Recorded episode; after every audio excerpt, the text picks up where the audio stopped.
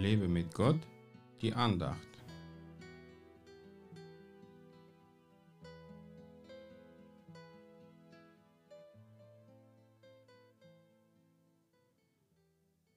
Die Lampe des Leibes ist das Auge.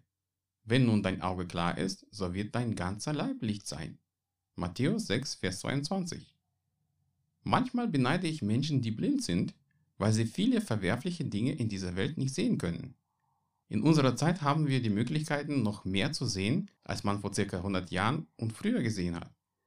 Wir haben heute Fernseher, Internet, Smartphones und vieles mehr, wo wir viele Dinge sehen können, die man sonst auf der Straße nicht sieht.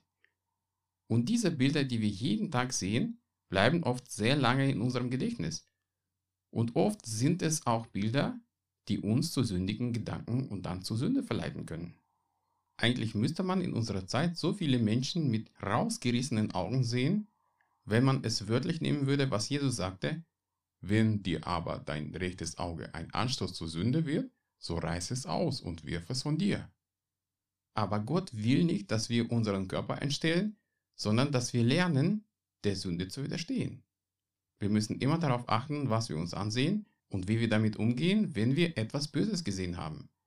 Bilder können manipulieren, das wissen die meisten Werbeagenturen und nutzen sie, um Menschen zum Kauf zu animieren. Gott hat uns die Augen gegeben, damit wir die Schönheit seiner Schöpfung sehen können, nicht damit wir blind durch die Gegend laufen.